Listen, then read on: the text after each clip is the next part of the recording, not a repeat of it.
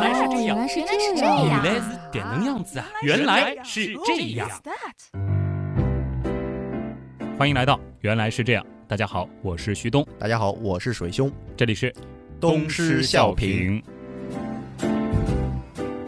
东施效颦这一次是连更啊，和上一次东施效颦出现一样，也是有上下集的。其实原计划当中呢，并没有准备把这个选题，因为本来是一个重做嘛，嗯，呃，扩到上下两期的。对。但是上一次录完之后呢，就发现其实我们那一期录了有一个半小时，嗯，一不小心啊，就录长了。嗯那么多出来的这半个小时怎么办呢？这单凑一期原样呢，感觉这个上下两期体量感觉有点不和谐。对，那没办法，我们就强行的把半个小时又扩成了一个小时。就是，那所以今天呢，我们会顺着上一次的那个再次颠覆你的星座观，让大家真正的去了解一下我们所熟悉的，我们就不说这个全天八十八星座了，嗯。我们所熟悉的这十二星座，嗯，它的背后到底有哪些好玩的故事？哎，那么今天呢，就和旭东还有水兄一块儿漫步十二星座。好，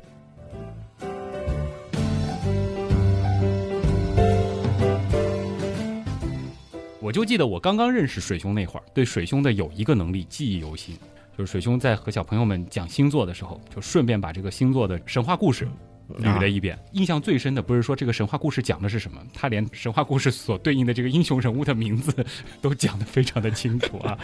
和大家来说说吧，我们比较关心的这十二星座都是怎么样来的？我们按十二宫的这个顺序来吧，好吧，还是白羊？白羊啊，这个首先声明一下，可能版本不止一个、嗯啊，，版本非常多。就是我就说我觉得靠谱的或者我所支持的那个吧。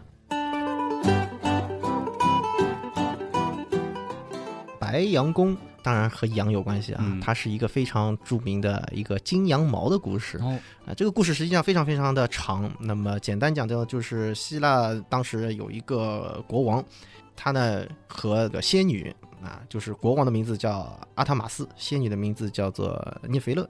他们两个生下了一对非常可爱的这个子女，嗯但是没想到这个国王呢，后来呢就是遇到外遇了嘛，啊，然后呢，他喜欢上了一个女人，叫做伊诺。然后呢，这个女人非常非常坏，他们挑拨要国王把他的两个子女活祭，当做祭品好啊，残忍啊！就是因为受到的天灾啊什么的，他就是说，哎，嗯你必须要这么这么干才能够这故事破除越来越长啊，这和羊毛有什么关系那么？和羊毛什么关系呢？当时要被活祭这件事情呢，被神使赫尔墨斯哦，知道了。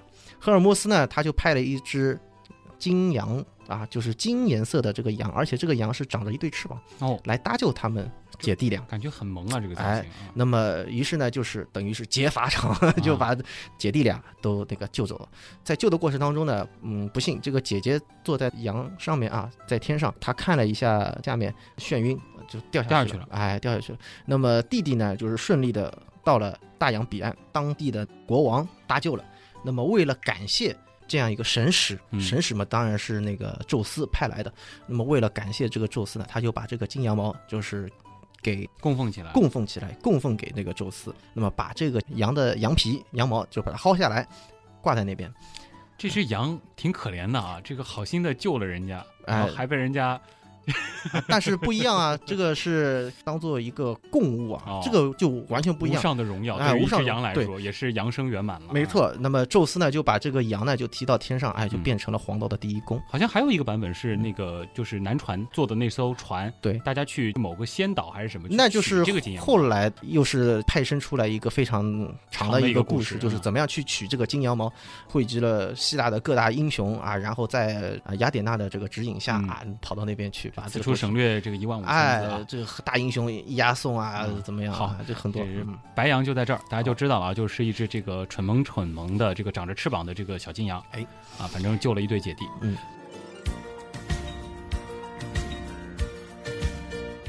下面是金牛吧，金牛呢，这个故事和宙斯的艳遇史有关这个故事有点羞羞啊，就是，总之就是这个我印象特别深，嗯，跟那个欧洲的名字的起源还有关系。就是什么呢？宙斯呢，他属于那种比较花心啊啊。然后呢，他看到一个美女啊嗯，叫欧罗巴，对，然后呢，他就哎想去讨好啊，套近乎。那么怎么去靠近他呢？就化作了一头牛。健硕美丽的哎大公牛，对对对，公主啊，看着这个牛啊，哎，也不是很害怕。嗯，那这个牛呢，就把它给驮起来，对，驮起来就往水里面走。而且好像是没命的奔，就哎，对，跑了很长然后抓也抓不住它，对不对？然后我就是跑了半天，他发现，哎，这头牛不是一般的牛，嗯它怎么能够在水里面走？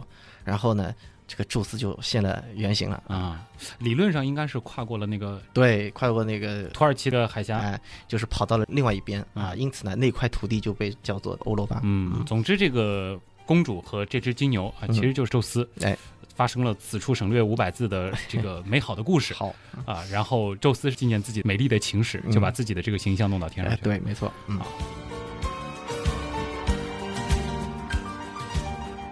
双子座呢，大家都知道是那个双兄弟。这个双兄弟呢，他实际上他们呢有一种说法，他们都是宙斯的儿子。嗯但还有一种说法呢，就是哥哥和弟弟他不是孪生的，啊但是长得却一模一样。我觉得这个版本还是符合可以遗传学，他长得比较相像嘛，嗯至少是不是？那么哥哥呢是宙斯所生，因此呢他就拥有永恒的生命。哦，然后弟弟呢是凡人。那么这样一来呢，他们两兄弟呢，就是实际上会呃就有很大的不同。但是呢，哥哥他并没有透露给弟弟。但是问题是什么呢？就他们俩实际上感情非常的好，啊，非常非常的要好。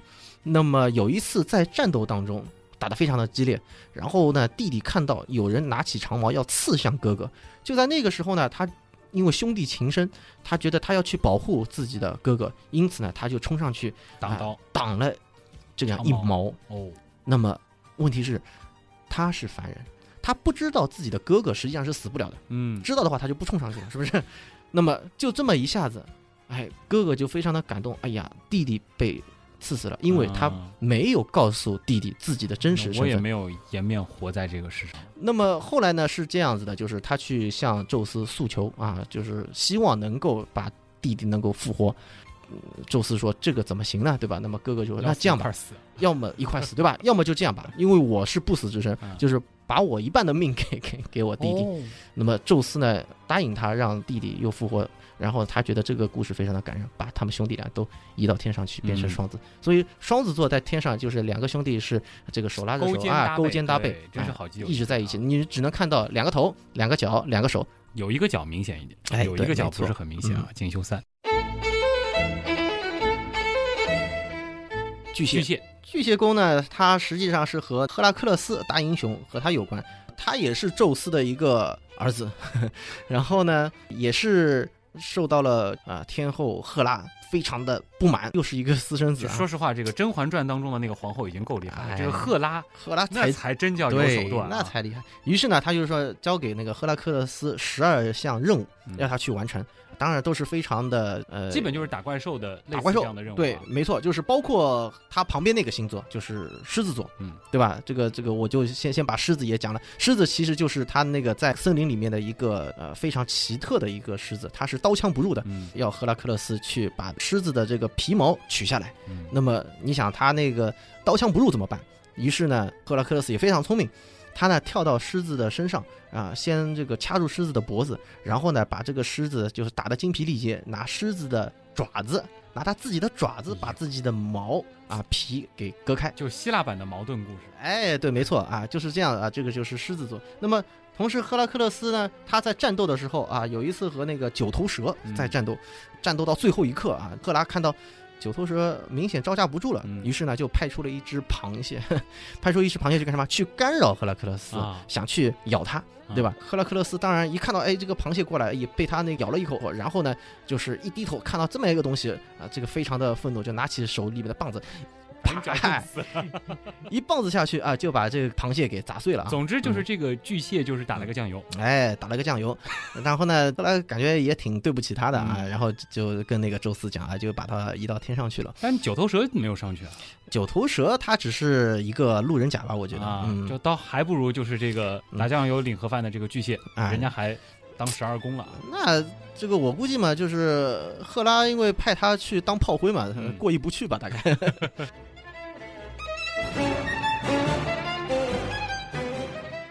好，巨蟹、狮子，接下来是侍女，侍女啊，侍女实际上挺有来历的啊，嗯她是天上应该讲占的面积非常大的一个星座，如果我没记错的话啊，可能是最大的一个，它占的面积可能是最大的，嗯，最长的是波江和那个嘛长蛇嘛，对，她实际上是宙斯的姐姐啊，德莫特尔。她呢是掌管农业和司法，于是呢，她呢有一个宝贝啊，就是她的这个工具嗯。就是、天秤，对天秤。但这个天秤呢，它既是作为这个量具。啊，这个要要称东西啊，称农作物，也是作为这个司法，就是一个天平。大家可以嗯现在看到，司法里面都有一个天平，它是表示公正的。那么这段故事呢，他有一个女儿啊，叫做帕尔塞福涅。帕尔塞福涅长得非常的漂亮，呃，于于是有一天呢，他在和伙伴们在玩的时候呢，结果被一位大人物给看中了。嗯，谁呢？宙斯吗，哎、不是啊，哎、这这回不不是了啊，而是和宙斯有关系的，宙斯的哥哥冥王哈德斯被冥王哈德斯给看中了，于是呢，被哈德斯强行的给裸裸去了，哦，被作为冥界的压寨夫人啊。嗯 嗯。那么帕尔塞福涅呢，他一开始不从啊，但是时间一长，这个也没办法了，就是从了，反正啊。反正就从了，而且呢是吃了冥界的食物，吃了冥界食物一旦吃了就上不来了。，对的，他就不能再回来了。那么这个时候呢，就是德莫特尔呢，他也是非常的焦急，他在找自己的女儿，找来找去找不到。后来呢，也是别人告诉他啊，你女儿到冥界去了，他非常非常的伤心。一伤心呢，他就躲在洞里面，他就不出来。嗯，他是掌管农业的，他不出来之后，就是万物凋零，大地上就是农作物都荒芜了。嗯后来宙斯一看这也不是一回事儿啊，啊就是去跟那个哈迪斯商量。你看，就既然这样了吧，那你还是做做好事，把女儿放回来一段时间。那么嗯哈迪斯讲，呃他因为吃了食物了，不能啊长期的在人间。所以就有那个春回大地。哎，所以说呢，啊就是答应他每年有三个月可以去陪他的母亲。于是呢，每当女儿出来，呃我们讲返乡，就看他母亲的时候呢，他们母女俩就待在山洞里面不出来。嗯这个时候呢，大地上面就是冬天，啊，农作物不长了。等到女儿回到冥界，德莫特尔又出来了，重回大地了。大家注意到一个很重要的细节没有？嗯，你一旦意识到了，其实大家以后可以改口了。嗯，处女座哎啊，她是有女儿的，哎，对，还是叫侍女座吧？叫侍女座，嗯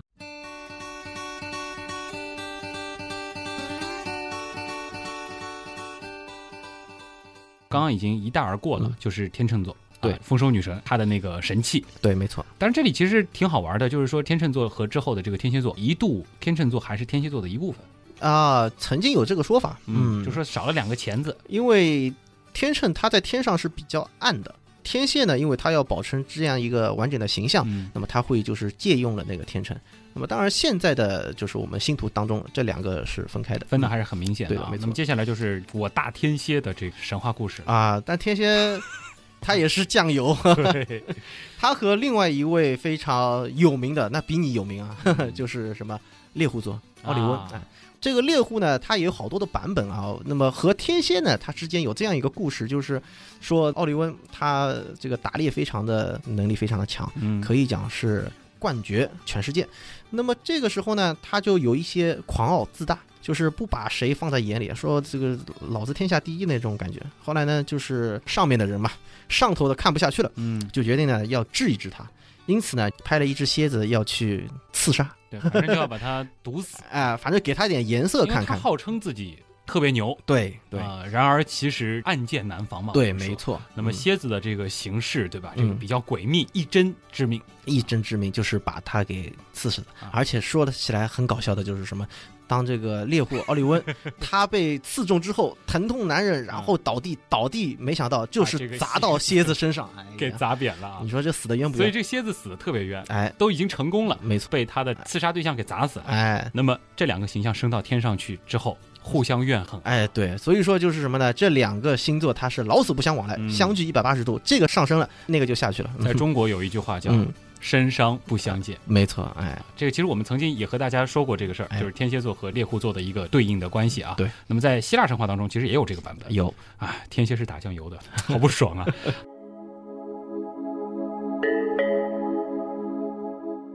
人马，人马呢非常了不起的一个人物，因为在希腊神话当中有专门一个族群叫做马人。嗯马人当中有一位非常特殊的一个人，他和其他的马人还有点不一样，他是非常的智慧，非常的贤明，我们把他称之为大贤。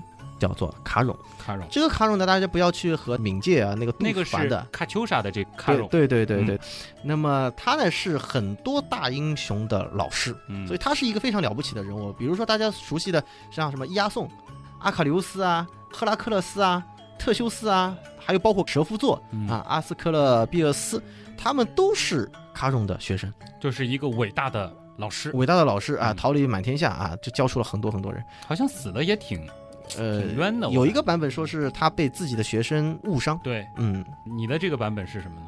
就就就差不多就是他被学生误伤，对，我觉得这个因为并不是特别重要啊，到底嗯。他最后是怎么死的，反正就是有一个版本，我觉得这个或许是可信的啊。我觉得倒嗯。是人马，按这个角度来说啊，我们文科生式的联想一下嗯，感谢老师的时候，用人马做来比喻还是哎不错的啊。那所以那个说句题外话啊，就是《圣斗士星矢》当中，对，哎，这个射手啊的形导象，师的形象，哎，对对对对，那么接下来就是摩羯了。这个其实很好玩，我前两天还看到《原样刀友会》里边有朋友在聊这个事情，嗯说这个羯好像中文的这个意思是被阉割过的公山羊。哎，他说干嘛那么残忍呢？哎但其实，在我们说英语环境或者说嗯希腊神话当中，并不是这个意思啊。对对对对，其实摩羯的他原来的这个形象呢，有人说他也是一个神，叫做牧神，可能是放羊的；也有人说他的形象本来就是一个羊的这个形象，反正他是长得比较丑陋。羊头就摩羯的这个形象呢是羊头鱼身，哎，对对，但是羊头鱼身他不是他原来的形象，嗯，原来的形象呢说可能就是羊，因为他是牧神。哎对对对，那么也有人讲呢，他其实原来长得就是个神的形象，只不过长得比较丑而已。就这个形象，其实我觉得在希腊神话当中啊，这还是一个呃就是有点像是众神斗趣儿的啊一个人，小丑的这种角色哎，，对，反正的确是别人不太看得起他也。挺喜欢取笑他。所以说呢，他呢就是有一点点自卑，但是呢，他也有他自己的心仪的对象，嗯是吧？他看中了一个仙子，当然这个仙子不太看得上他，于是呢，他只能在一条河边上独自一个人发呆，吹个箫什么的。那这条河呢，实际上是很特别的，嗯，你只要一跨进去，就会变成鱼。哦，哎，后来有一天呢，众神在聚会，突然来了这么一个怪兽，猝不及防，大家看到这个都四散奔逃。然后呢，这个仙子呢也是突然吓坏了。而这个时候呢，潘他呢英雄救美啊，他马上就把这个仙子给抱起来，嗯把他举过空中啊，一路跑。那么这个怪物呢就在后面追，啊，那么追着追着就追到了那条河。怪物想，哎呀，前面一条河，哎，你是不敢跳下去的。然后，但是呢，这个潘呢，他义无反顾，他就嗯往这个水里面跳下去。为了爱情，对，一跳下去，哎，他的下半身就变成了鱼了，啊上半身呢就变成了羊。所以这个形象就很有意思。哎，但是呢，这个宙斯呢觉得他这个形象非常的滑稽啊，哎，然后哈哈大笑，哎，就把他这个形象给移到天上去了。嗯嗯就所以说潘真的挺可怜的宙斯挺坏的。呃出现了一个这个很滑稽的形象，还被人就弄到天上去了、嗯，啊！当然，并不是说潘自己在这件事当中牺牲了，只是说这是一个很好玩的形象，对对对，就给弄上去了。哎，是的。好，宝瓶呢，故事其实，这故事挺长的，而且还会串联其他的星座。呃，宝瓶的故事呢讲的简单一点吧，就是特洛伊城啊有一个王子啊叫做伊啊，嗯他呢是被宙斯给看中了，怎么回事呢？就是原来在天上呢有专门一个司酒官，嗯四九官原来是一个漂亮的小姑娘啊，嗯后来那个因为结婚了啊，大概是这个意思啊，可能用的不是太准确啊。缺了一个人给他倒酒，没错，那么他呢就是必须要寻找一个合适的人物。哎，后来呢他发现，哎呀，这个小伙子长得漂亮，嗯啊就是觉得呢有点问题啊。但是就是在天上一定要形象好，啊形象好，气质佳是吧？嗯然后呢就觉得这个是比较合适的，于是呢他化作了一只老鹰嗯啊，威武的老鹰飞下来。那么当时呢这个王子啊，这个一他和其他的小朋友们在一起玩，嗯但是看到这个老鹰呢，其他小朋友都逃了。只有他哎，看到这个老鹰，哎，一点都不害怕，这上去还好像摸摸它怎么样欧罗巴啊，很像是吧？哎，于是呢，他就爬到这个老鹰的这个背上，嗯啊，这个鹰腾空而起，绕着地面啊转了几圈，没想到它越转越高，越转越高，嗯就飞到天上去了啊。那么等到这个国王啊，发现儿子没有了，他非常的着急，于是呢，就是有一个，就是我们讲天文学家，就是当时的天象官啊，嗯。他呢就是跟国王讲，哎呀，不用担心，你看你的儿子在天上 正在为众神服侍啊，啊，于是呢，他马上就是这个嗯供了一些祭品啊，供给那个宙斯，所以其实宝瓶座这个形象，哎。他是一个小男孩儿哎，举着一个瓶子，对对对而对，并不是单单的嗯一个瓶子。总之是个忧伤的故事，被嗯宙斯拐卖的小男孩。哎，好吧。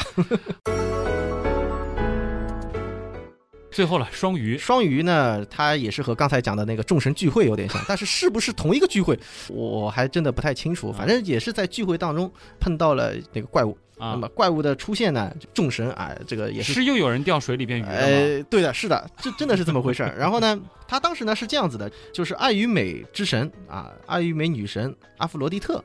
还有他的儿子就是俄罗斯一起逃跑，那么嗯。当然爱与美之神他就变化成了一条鱼，然后呢就跳到了这个水里面去，啊。那么把自己的儿子呢也变成了一条小鱼，也啊跳到这，而且呢中间用了一条丝带把它连起来，对怕他那个的形象特别奇怪，哎。它中间这条带子干嘛？哎，对，很多人很奇怪，这个双鱼干嘛有一条带子？哎。其实大家仔细观察，这个鱼如果要画成形象的话，嗯。应该是一条大一条小，环的那边是条大鱼它是母子俩，对？啊，然后那嗯个小三角是条小鱼，哎，对的，中间有一条丝带，不要忘了。就是他母亲就是弄了条丝带把他哎儿子拉着对对对，怕跑丢了怎么？啊，所以双鱼座其实也是一对母子。哎，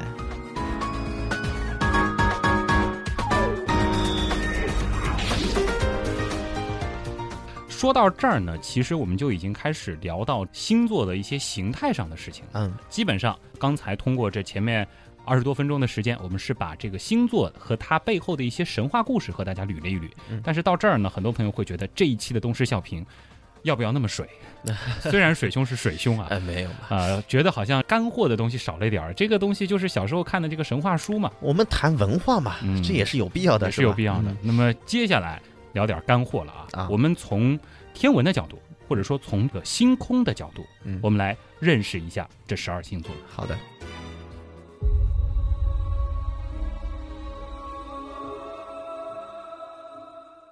我想呢，这样就是，毕竟我们这个是广播节目、嗯啊，没办法给大家呈现一个非常形象的星座，邀请我们的听众啊，一起和我们脑洞一下，想象一下天空当中的这个形态。但是呢，说实话，有很多东西真的是要靠想象，不是那么容易去表达。如果说你手上有星图这样的软件，哎，或者说是有一些这方面的书籍，对可以对照着来看一看，对，这样就会比较有对味，道。这样是比较好。那么另外呢，我想可能把重点还是放到这个星座当中有哪些亮星，对吧？嗯怎么样去认？还有哪些天象，或者说是比较较好玩的哎天体。好玩的目标，嗯这个给大家推荐推荐，好吧？好，还是顺着刚才的顺序从白羊啊，那么现在我们讲的是白羊座了啊，嗯不是白羊宫对对，啊不是白羊宫。白羊座呢，在天上应该讲还真的挺难认，因为它不亮，实在是不亮。还行吧，就是说有那么两颗星还算比较明显。对对对对，就是说它的那个形态，你看上去呢，从观众的一个视角看上去呢，有那两颗星啊，就是在右边啊，嗯离得稍微近一点。那么在左边呢，有一颗星呃离得稍微远一点，可以勉强也的可以看得到。嗯，那么这三颗星构成了一个有点像，呃，你可以讲是小拐杖呃小拐杖或者是节字形的，就是横过来的那种。对，这实际上就是白羊座，它其他的星呢，说实话真的是非常非常暗，它总共亮于五点五等的星，呃总共才二十八颗，二十八颗，这哎是一个什么概念？五点五等，五点五等。已经很暗了。就是一般我们认为肉眼可看见的是六等星，这个是老祖师爷啊，西帕恰斯他的分类，肉眼能够看到的最暗的是六等星。大家想五点五等，那实际上就是把你肉眼能够看到的基本上一网打尽吧，嗯，算下来也只有二十八颗所。以白羊座算是一个这个比较小而且比较暗的，比较暗，，对的，因此呢，我们只能是大概的看到它大概有三颗就那星，小拐杖，哎，小拐杖，好像有的时候勉勉强强可以在这个拐杖那儿。再远一点的地方再看到一颗，嗯，大约是四颗，能够形成一个更弯的。我自己把它是理解成圣诞节的时候那种拐杖糖的那个，哎，有点像，对，没错，也就是四颗星了。哎，也就这么几颗。最亮的呢，我们中国的二十八宿啊，所对应的是楼宿，我们把它叫做楼宿三，也就是最亮的阿尔法星，它是两等星。两等星的概念就是和北极星差不多亮，所以说在上海，理论上讲应该是看得到的。可以看到，秋天的晚上，对，还是能够没事儿看一看白羊的。关键对天空要有一定的熟悉程度，它嗯才能看得到。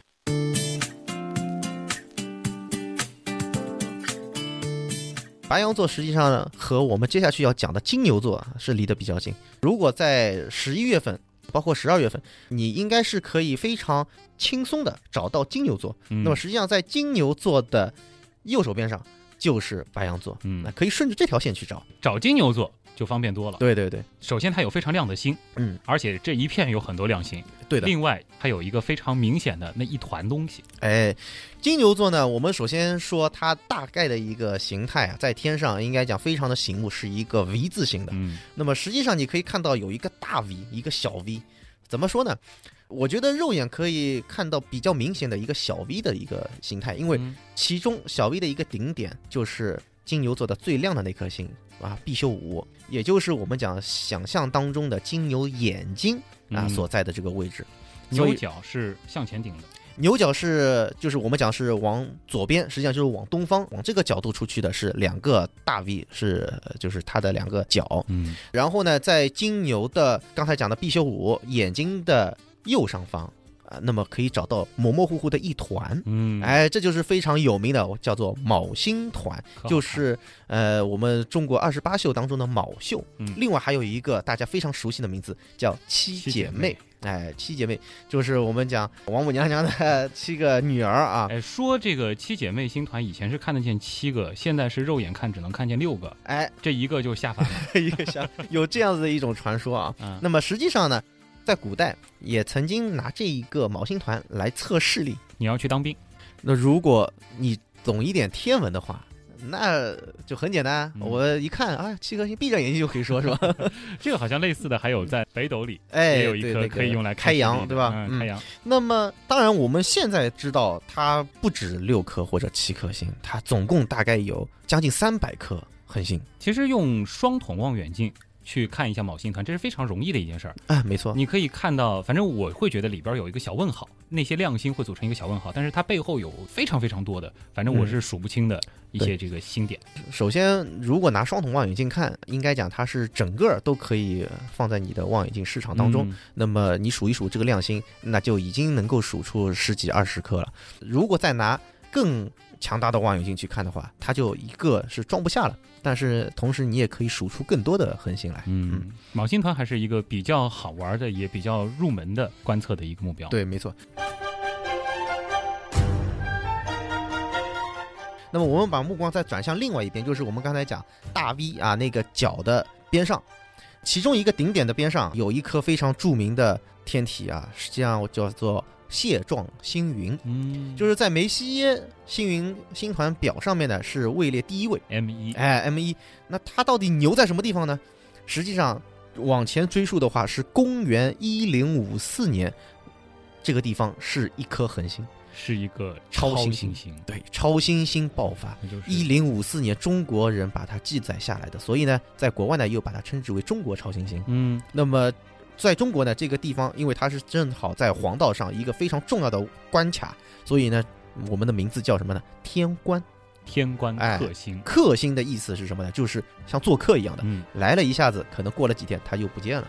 对吧当时这颗超新星据说是这个白天都可以看见，，对对，因为它距离我们并不是太远，然后持续了好像有二十多天吧，如果我没记错啊，嗯就是可以在白天可以看得到如果说我们有生之年能够看到一颗这种亮度的超新星，那也值了啊！啊，那个是非常非常难得的啊！银河系当中可能一百年也不见得有这么一颗啊。你觉得，如果说现在我们去判一颗这样子的星，哪颗星可能性比较大？有可能大家现在普遍揣测的是生锈四吗参宿四啊啊，有可能，因为它毕竟是一个年老的一个恒星，是吧？M 一的话，其实用这个望远镜看的话，效效果还是比较漂亮的。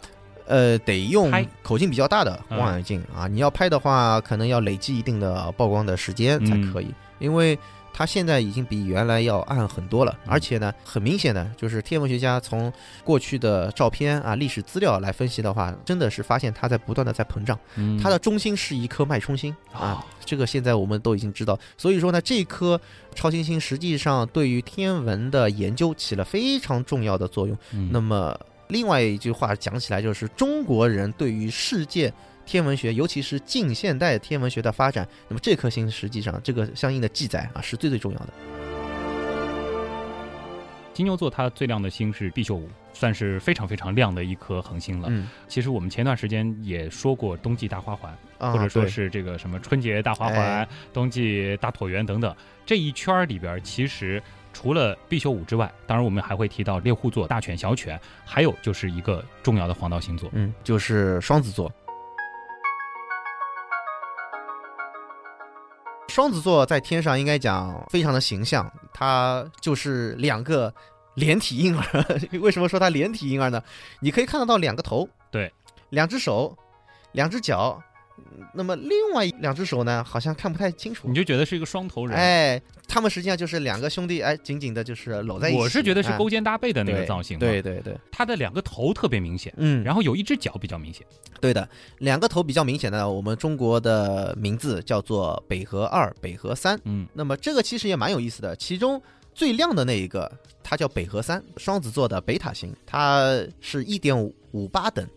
那实际上它不是一颗星，哦，哎，它是一对双星并在一起，是一点九等的和一颗两点九等的两颗星合在一起。这个是望远镜能看到。望远镜可以把它分开，这个关键就是取决于你的望远镜的。哎，对的，这是一个真的双星，还是说是目视双星呢？它是真的双星哦，然后发现它还有一颗半星，哦，这个实际上有三颗星放在一起，还有一颗半星呢非常暗，是八点八等的，所以这是一个非常奇特的。这个就有点像三体人的那颗主星的这个形态了。啊、有点像是吧？嗯那么还有呢，北河二就是双子座的阿尔法星，它也是双星，哦，嘿嘿，所以双子座的脑袋两个脑袋哎还都是人格分裂的。对对对，那么它那个双星呢，是我们第一个天文观测所确认的物理双星，哦，哎，也蛮有意义的。所以双子座真的是双的不得了啊！哎啊，双子座当然它在历史上也是也挺有名的啊，嗯比如说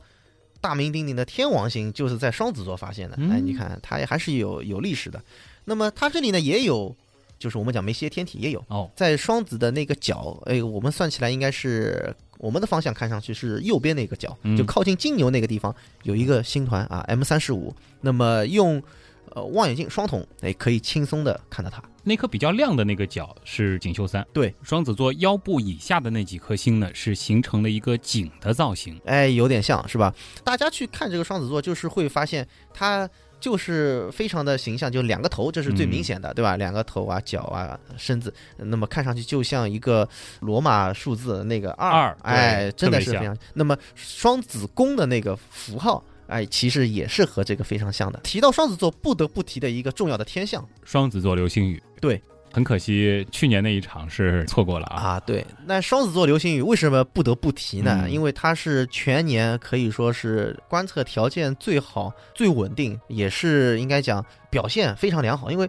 每年基本上只要天气好，你都总是能够看到它，而且它的位置非常好看。起来很舒服、啊。嗯，它的位置呢，因为是讲我们所在的上海，比如说啊，或者其他中国的大部分中国大部分、嗯、对中国大部分地方看到它都是几乎在头顶，对，而且呢几乎整夜可见，嗯就太阳一落山，它就能够看到。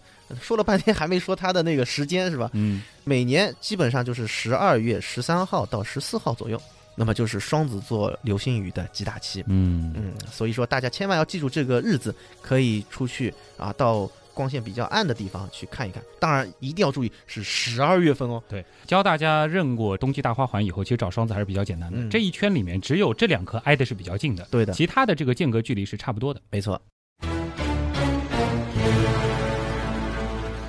其实接下来这个星座挺难认的，嗯我们是不是得先认一下在这个星座之后的狮子座？啊、也可以啊。嗯我们先跳过一个星座，就是找到了狮子座。不是我们和巨蟹座有仇啊，我们得先认狮子座啊。狮子座是比较的大，而且在天空当中，它应该讲从头、身子、腿到它的屁股啊还是非常的完整。嗯，所以呢，你如果看前半部分，看上去就像一个反写的问号；那么从后半部分看呢，能够分辨出它的那个三角形。对，这就是一个狮子座的一个形态。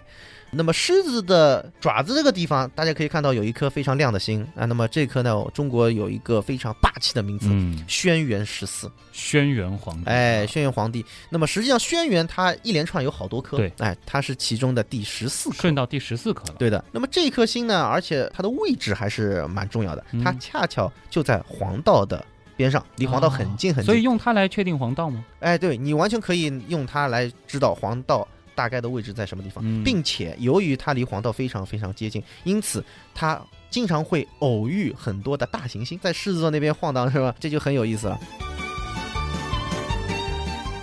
那么狮子座的臀部啊，它也有一颗亮星，也就是说，狮子座最亮的一颗，刚才讲了，在爪子那个地方。那么臀部那一颗就是它的贝塔星啊，第二亮的星，在中国也有一个名字很霸气，我觉得它的名字比轩辕十四还好，还霸气是吧？啊，五帝作一，嗯，哎，这颗星实际上它在我们后面要讲到的还有两颗星，也是跟它非常有关系，就是我们讲春春季季大三角，它是任星的一个基准星，可以这样讲。那关于这个春季大三角，现在如果讲的话，因为等于说又是跳星座了，嗯我们等会儿再讲。狮子座还有一个很重要的事情没讲，啊，对，和那个双子座类似的，它嗯有一场流星雨。这个其实双子座的流星雨，很多人可能还没听说过或者没见过。那么狮子座流星雨，我想就如雷贯耳了啊，嗯很多人都知道。而且呢，它曾经发生过所谓的流星暴啊，流星暴雨。那么在历史上曾经出现过一个晚上什么几万颗这种都有的。嗯，但是从现在几年啊，我们来看，好像有点没落了。他最近的表现越来越弱了。哎，好像比较弱。那么，二零零一年，它是应该讲近几年狮子座最强大的啊。那天晚上，我是在南汇那边在又来拉仇观测恨了啊！哎，一个晚上，经过我是技术观测，有效的记录大概有一千七百多颗。我一直觉得你是数晕了啊，哎，不是很相信这个数据。不相信是吧？你不用不相信，为什么？我当时我是录音的，啊，看到一颗我报一颗，全都是在录音机里面。嗯然后回头我大概听了两个下午，嗯啊，就是把这些数据全都整理。我听到很多人讲，当时他们看到这场流星暴的这个盛况，嗯，就感觉真的是天上的星星就不断的在往下掉。就是你可能你眼睛盯在那边，你眨都不愿意眨，啊，一秒钟可能就是蹭出两颗，哎，就这就这样一种概念。好了，往事就莫要再提。好，如果说要判下一次，它其实有一个周期的，是不是？其实现在来看，这个周期已经不准确了。不准了。嗯，原来我们讲狮子座流星雨的母体啊，坦普尔塔特尔彗星是三十三年回归一次，那么可能它的周期就是三十三年。嗯，从历史的数据上面来看，哎，的确，像比如说什么一八六六年、一九三三年啊，它好像都爆发过，好像都是三十三倍数。嗯但是现在来看，它好像并不完全是按照这样一个数字，嗯因为要判断它的流星群是哪一年回归的物质，那么地球啊轨道到底经过的是哪一坨？这个呢，它并不完全是按照三十三。就有可能是它之前几次回归的时候剩下的那一坨哎没错经过了。所以说呢，这个也是经过前面讲的几年狮子座流星雨的对它的进行预测啊，嗯然后几年下来之后啊，积累了这样一个经验，就是在原来的模型上进行了一定的修正。那我们要判的话，是不是就判二零三几年的这个最初几年可能会有一场还 OK 的？现在也很难讲，因为啊二零零一年这个时候，嗯，它也并不恰好是三十三年。哦，对，因为按理讲的话，应该是一九九八年或者一九九九年是它嗯。三十三年一次的那个点，但是二零零一年显然就是在这个之后，就忽然之间，哎，忽然之间他来了一一个，那么之后呢，的确是有可能在二零二几年或者二零三零年左右会又来一一场大的，嗯，不排除这种可能性，对吧？狮子座算是一个在星座上是一个比较大的、比较重要的嗯，星座。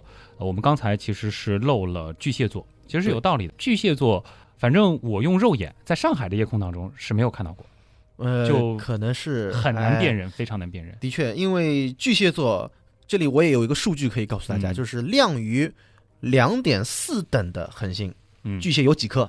零，真的是零，啊，一颗都没有，就两点四等哦。两点四等的话，就是要比北极星还要暗的，比对比北极星还要暗一点，对不对？嗯哎，或者是将将的这种。所以说呢，巨蟹座我们讲，如果我不告诉你它在哪里的话，你还是有一点难度的。至少我们讲在上海市区啊，所以我个人去判断它的这个位置呢，就是狮子座的头，然后连到这个双子座，差不多那个身体的位置，对，然后取它的中间的这个位置。反正就它的确就在中间那一块儿。嗯，那么现在我们把大家拉去海边啊，啊拉去那个杳无人烟的地方，我们来想象一下嗯它是什么样子呢？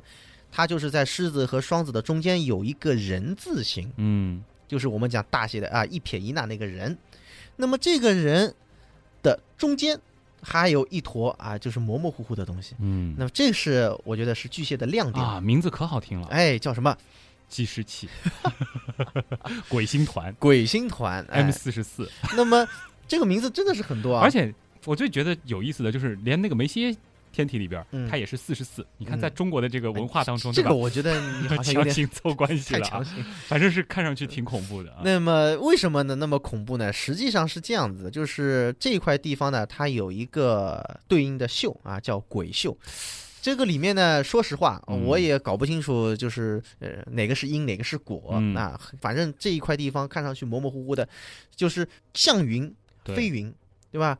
像星又飞星，的确是看上去给人的就是有点就觉得就是啊，这个我记得有一个说法呢，是说这个这个位置呢，我们古人啊，把嗯这个东西是当做这个通往这个阴曹地府的一个大门。，对的，这个地方呢，就是很多孤魂野鬼在那儿没错，徘徊的啊。所以把它叫做积尸气。嗯，在欧洲，在西方看来好像比较的 他们比较 美好一点，美好一点。他们把这个叫做什么呢？叫做蜂巢星团啊。啊，就是蜜蜂的巢我。以为那你要说蟹黄呢。哎，那么还有呢，就是把它叫做什么？像伽利略看到它之后，大概数了一下，大概有二十几颗、三十颗嗯，那么把它叫做马槽，马槽星团，所以名字非常非常多。嗯，那么现在我们观测表明呢，这个鬼星团它里面的恒星其实也非常多，大概有五百多颗。也是比较霸气的一团。对的那么用望远镜的确可以看得到一颗一颗啊，它是一个疏散星团。然而，我觉得巨蟹座其实算不上很大的一个星座啊，巨蟹座的确不大，而且这个形状上，其实我觉得更像是帝王蟹，呃，就是这个这个这个脚比较长的，哎，然后这个身体比较小，或者叫蜘蛛蟹这样子的一个造型。然后呃那个鬼星团就是那个蟹黄，蟹黄的位置，好吃是挺好吃的啊。双子、巨蟹、狮子顺下去就是侍女座了。哎，请各位不要再黑这个处女了啊！侍女座其实我觉得在春季星空当中还是比较重要的一个星座。我个人觉得在春季星空当中，可能是除北斗星以外、嗯啊。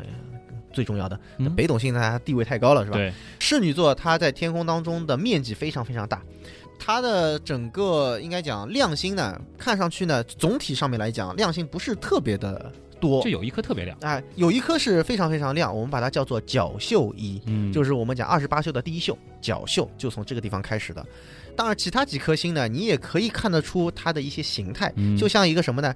上海的上字反写的，啊，对对不对？就上海的上字是朝右的，嗯，是不是？对对对你把它反过来啊，就是朝左的，就那样一个形态。脑补的难度有点大啊。反正如果说看连线的话，感觉就是一个美女躺着嗯，那种感觉啊。然后这个角绣衣应该是在这个美女的下巴的位置，这个啊脖子的位置，这个差不多这样吧。差不多，哎，差不多。项链啊，美丽的项链啊，但实际上我觉得 有点你你要牵强了。把它想象一个美女，还真的挺难的啊、嗯总之就是一个这个躺着的这个长长的一个形状，但是其实它的亮星能看到的，也就是你刚刚说的那个反写的上了。对的，没错。但是说到角秀一，就不得不提一下，我们前面因为说了狮子座的屁股，可能嗯有朋友还记得非常霸气的五帝座一，对，以及还有一颗，这个在春季星空当中基本上也是瞩目的不得了的一颗星。哎，对，，因为它是北天最亮的一颗恒星，就是我们讲大家都知道最亮的恒星啊，天狼星天狼，嗯它是属于南天的，赤道以南。老人星排名第二的，它也是赤道以南。北天最亮的就是我们讲的大角星，木夫座的阿尔法星，它是木夫腰间的一盏明灯。啊对，这三盏明灯吧，大角星、角宿一以及五帝座一，嗯，构成了一个等边三角形。对的。那么我们把它称之为春季大三角。嗯，所以说，大家在认星的时候，除了看到北斗星，就能够找到这个大三角，而且北斗星大家都知道那个呃就是勺子的勺柄哎，勺柄是弯弯的，顺着这个弯弯的就能够找到大角星，大角星，再再顺着哎就往下找就能找到角宿一了。嗯狮女座呢，其实神话部分的时候说她是这个丰收女神。丰收女神呢，她其实有一个重要的法器嗯，叫天秤对的啊。，那么这个天秤呢，其实并不是拿在丰收女神的手上，嗯，在这个我觉得在天空当中是被她踩在了脚下哎，就在在她的边上啊，就是我们讲的或者说她躺着是放在她的这个脚后跟的这个哎位置。下一个就是天秤座，对天秤座在天上呢，说实话也是比较暗的，但是你跑到比较暗的地方去看啊，就是我们讲沙漠里啊，星空背景比较好的，啊你能够看得到一个像等边三角形，就是扁扁的钝角的这种等边三角形。对的，也就是说我们讲普遍能够看到在法院啊，就是、嗯呃看到的那样一个哎，天秤，哎对，天平或者讲就是那样一个造型。嗯，但是你只有大概知道它的位置了，你才能去找这个东西，不是特别好找的，也三颗星啊。它而且相对来讲也比较小，嗯，对吧？？要找它的话，相对容易一点的就是你先去看天蝎座，啊、对，就是跟刚才一样的啊，你找两个大星座中间的那一个，嗯，因为蒋修一比较好认，然后天蝎座它形态非常明显，在找它们中间看看能不能找到相对比较亮一些的钝角等边三角形。对，这就是天秤座了。天秤座没什么特色，啊，好像没有什么特色。没办法，它在天上就是这样的。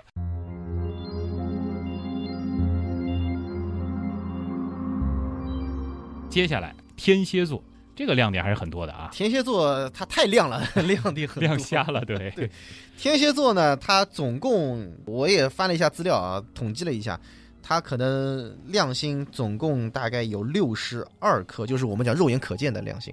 就是我们数对对对，都有可能数出六十二个。哎，对对，至少有六十二颗。那么其中亮于二点四等的亮星，它多达六颗，嗯，是十二个星座当中最多的。而有一个说法是说天蝎座十四颗星，这个是说是它几等以上吗？呃，这个倒不是，可能我我觉得可能三等以上吧，大概是、嗯啊，能够数出十四或者十五颗，那么形成一个非常形象的一个蝎子的状态。这造型非常好，对，有钳子啊，对吧？有身子，然后还有那个尾巴尾巴啊，嗯毒钩、是吧？这个都能看得到。那么其中最亮的那一颗星就是火红火红的一颗星宿二。哎，星宿二就是心脏的心，它也差不多就是在天蝎的那个心脏的位置。你知道吗？这个是除了太阳以外，我认识的第一颗哦。恒星的名字，真的啊？就是星宿二。嗯，这好像之前说过圣斗士嘛，嗯。圣斗士星矢。哎。呃，因为我去看那个天蝎座的绝招，哎，我后面就去查了嗯。那个星宿二啊，一颗红巨星嗯。啊，或许大家去看《圣斗士星矢》当中，这个是星座的那个形态出现的最多的、最完整的一个最完整的就是这个。星宿二它的这个故事就很多了啊，这个嗯。简单说一说，这个什么身伤不相见啊什么的，都在这个故事里边 有。还有就是什么飞火流星啊，嗯这些其实都是讲星宿二这颗星的。对的在古代的我们说这个占卜当中，这颗星地位还是非常崇高的啊。嗯，而且呢，这一颗星呢，我也觉得很有意思，因为它离黄道也不算太远。嗯，嗯，那么经常会碰到另外一个火红火红的火星，然后呢，我们就觉得，哎，两个火红的星放在一起，哎非常非常的这种嗯漂亮，对吧？在古代的占星学当中，哎火星撞大火，哎这算是要主这个战争啊，啊，是吧？这扯远了啊。嗯接下来啊，我们就顺着天蝎嗯往东走。嗯天蝎的形态非常好认啊嗯。那么再往东，其实人马座它也有是有个很经典的形象的。人马座还算是一个比较好认的啊，嗯尤其是我个人理解啊，是人马的这个人的部分嗯以及它武器的部分是非常明显的，嗯也很亮。我个人觉得呢，倒是。呃怎么说呢？你就看你的，你你你，就是你所处的环境是怎么样。啊，就是我们一般的，比如说像在上海条件稍微好一点的天气，嗯我们可以看得到，就刚才徐东所讲的人的那个形态，就是嗯等于是呃它的偏上偏右的那一半边是可以看得很清楚，并且呢，人马座当中有一个部分，它也像一个。就是勺子一样的，嗯。我们把它叫做南斗南斗。六星，哎，它只有六颗，北斗神拳，哎。我们那个年代的这个作品啊，嗯。就是一个动画片儿。哎。北斗神拳它是那个七颗星，主角它有一个大反派啊。南斗，哎，就是它就是六颗星。对。你会看到身上的八，一个是六，一个是七哎，啊。没错，哎，有这个就是梗斗秀了。啊嗯，那么这个六颗星，如果说你再看它东面啊，就是左边，如果天气如果天空背景更好一点的话，还能够看到其他几颗星。嗯，那么这几颗星如果连在一块儿的话呢，有点像那种茶壶的那种形态，啊有盖子的啊，有柄的，而且是立起来正在倒水的那个嗯很。像被一个无形的手提着，对的，在往下倒水。对的，如果说大家能够借助一些软件或者说是一些图片啊，这个找到这几颗星组成的这个类似于这个茶壶的造型的话，壶嘴的位置再往西那么一点点，嗯差不多就是银河系中心的位置了。对，就是和天蝎非常的接近。嗯，就是两个星座相交的那个位置上，就是我们银河系的，就是中心、核心区域。如果大家去拍照片啊，实际上你会发现这一块非常的明亮，嗯，当然也有一些黑黑的那个尘埃啊哎在那个地方。所以呢，一般来讲，我们如果喜欢摄影的朋友们，可以在夏天我们去拍一拍人马天蝎那个方位。就是我们的银河的最亮的，应该讲嗯内容最丰富的位置。对，所以说天蝎和人马还是比较好认的。两个星座，形象都比较明显啊。而且这个顺便其实就是这个，包括星宿、尾宿、基宿、斗宿，其实都认掉了。对的，呃，而且呢，如果你拿着双筒望远镜在那边一通乱扫，你就会发现好多好多的星云啊、星团啊，嗯，出去参加个夏令营什么的，还是比较开心的一件事啊。对，能看的东西特别多。再往东，那就是摩羯座。这个其实不是特别好认，对，不太好认，就是感觉上好奇怪。就是刚才大家也听到了他的神话故事。这个脑袋啊、身子啊，到底在哪里呢？实际上，的确在天上，呃，我觉得也看不出来。但是呢，摩羯座是比较典型的有一个形状，对，三角形。你为什么非要不把我们更喜欢叫的那个名字叫出来？不要这样，好吧？这还是毕竟广播节目，好吧？这个像一种这个内衣的这个造型啊，三角形的啊，挺好看的。但是呢，挺好看的啊。就虽然说。造型非常明显，但因为它的星星其实很暗，嗯，因为它是一个倒着的三角形，嗯，顶点是我们说朝下的，对，上面的这两个顶点相对会亮一些，对，找到这两个顶点差不多确定位置以后，你才能连出一个我们说三角形的一个。实际上我想说的是什么呢？因为它的确没有特别亮的恒星，对，但实际上这几颗星的亮度相差的不是很大，就比较均衡的一个暗暗的。对对对，你能够找到那两个顶点，那你顺便的就其他那个三角形的那个造型，我相信大家还是比较容易看到，也挺大的。啊，这个块头看上去，哎，对，这个三角形挺大的，因为这三角形应该讲它和人马座相比的话，超过人马座的一半，比人马座那个茶壶肯定大。哎，对，没错。下一个到宝瓶座啊，这个重要了，因为水老师是宝瓶座的啊。啊，其实我也并不在乎啊，因为宝瓶座它的量性也不多。宝瓶座，我分享一下我自己认啊。看到它那个小瓶子，我觉得还是比较明显的。它有大约是一二三四五颗星，嗯，可以构成一个就像一个小宝瓶的样子，嗯，离得很近。然后一个有点像一个小钻石的那个造型，嗯，这个不知道大家能不能和旭东老师一块想象。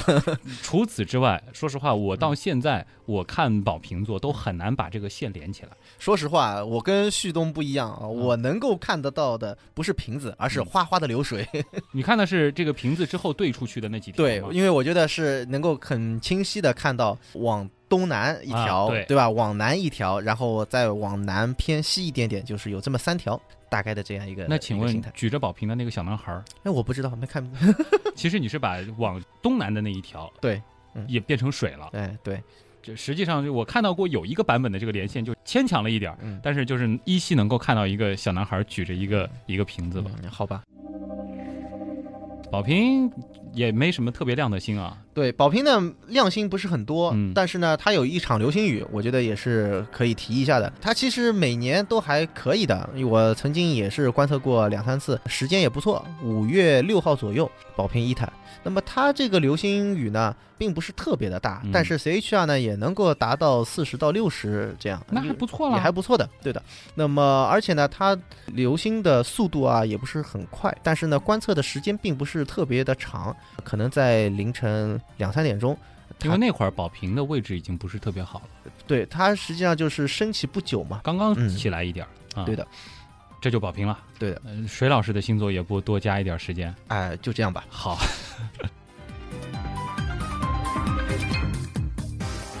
下一个那就到双鱼了。双鱼座，嗯，双鱼座呢，其实还是蛮可爱的，我个人觉得。双鱼呢，就是大家去看这个星座，其实也很庞大，嗯，非常大。那么，因为刚才讲的就是连续这么几个摩羯啊、宝瓶啊、双鱼啊，包括在后面的白羊，是吧？这几个星座它都不是特别的亮。但是呢，你可以去顺着秋季星空有比较亮的星，比如说土司空、北落师门啊这些。这么说能听得懂吗？南鱼座阿尔法和金鱼座的阿尔法。那么我们有一句天合一嘛？我们有一句顺口溜啊，就是讲什么南天鱼多明星少啊。南天的鱼非常多，什么南鱼座、金鱼座，嗯再往南还有我们看不见的啊剑鱼座、飞鱼座啊那么多。那么双鱼座。也是非常的显眼，而且它是有一个两个标志性的形态，一个是 V 字形的，还有一个呢就是两条鱼，这个小一个圈儿圈儿啊，对，然后还有一个小三角，对，这个圈儿其实相比较更加显眼，所以说呢，大家如果去找双鱼的话呢，建议大家就是去找一个小圈儿，然后再看它东面应该是有一个大 V，因为在秋天的时候找飞马四边形还是比较方便的，顺着这个飞马四边形往南一点，这是对。基基本上就是在这个一条边的，差不多就正南方，正南方就是有一个这个小圆圈，对的，然后再往东能够看到一个小三角，嗯，这个就是另外一条鱼，再能够暗暗的看到一个长串连出一个大 V，嗯，这就是双鱼座了。好吧，大家脑补一下吧。比较难啊，反正每个人记这些星座都有一些自己的方法，嗯最重要的还是实地的去看一看、认一认，那基本上就能够把这些星座大致的看出来了。嗯，看完之后，这个在妹子或者是这个男神面前卖弄一下，就比较方便一些了啊。以后我们有机会，我们举行一下线下活动啊，你这个坑挖的有点大啊，啊，是吧？嗯？但是其实是挺好的一个体验。对，这个坑我估计今年是填不上了。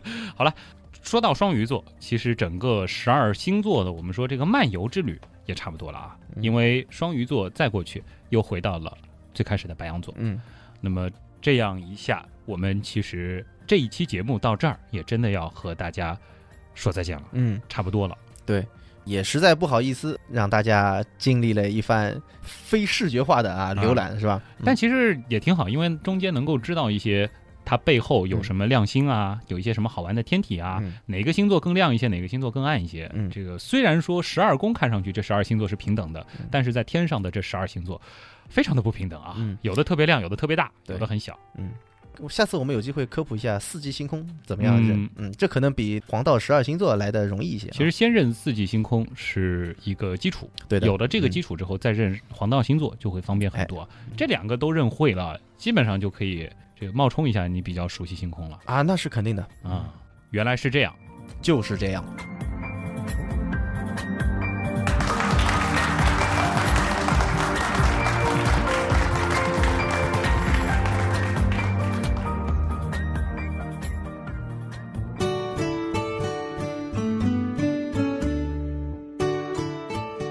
两周年的特别节目还做了两期啊，希望大家能有一些收获吧。嗯，也感谢水老师又给大家呈现了一期非常精彩的东施效颦。好，谢谢。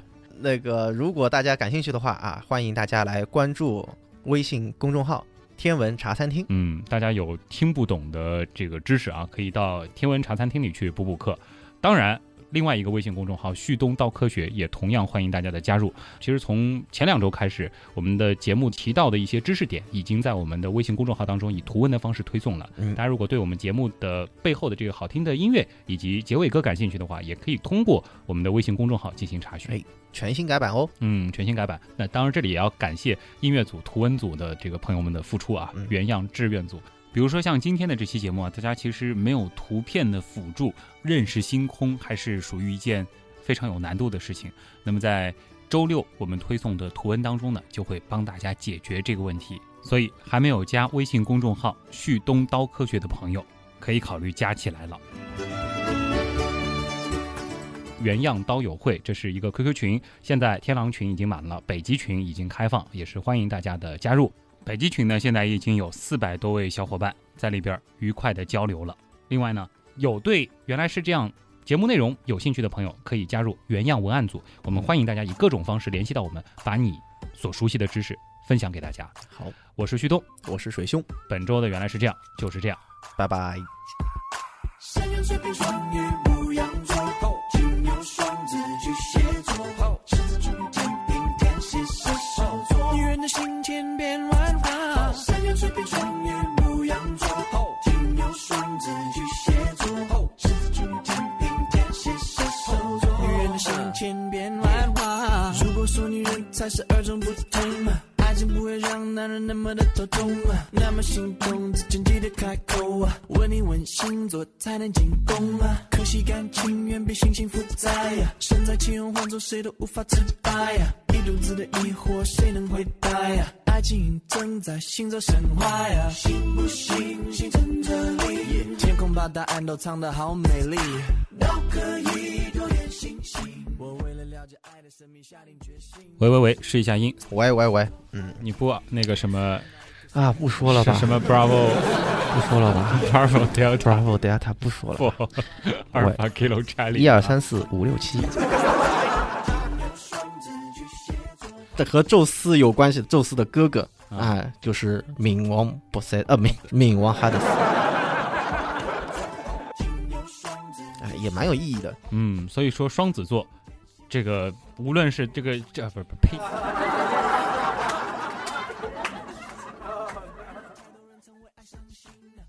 那么现在我们暂啊暂且啊，来我我来我我来接吧。对，那关于这个春季大三角，我们等会儿再讲啊。这个因为我们刚才其实还漏了一个星座没有讲，啊，那就是双子和狮子之间的狮子座流星雨还没讲呢，着急干嘛？把答案都藏得好美丽。除此之外，摩羯也没啥好说的有流星雨，哦。而且不止一个啊，就是那边还是有几个流星雨，但是问有 ZHR 超过二十的吗？呃没有，不太大。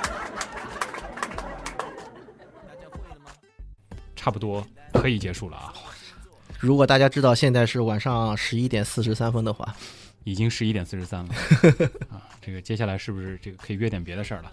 好，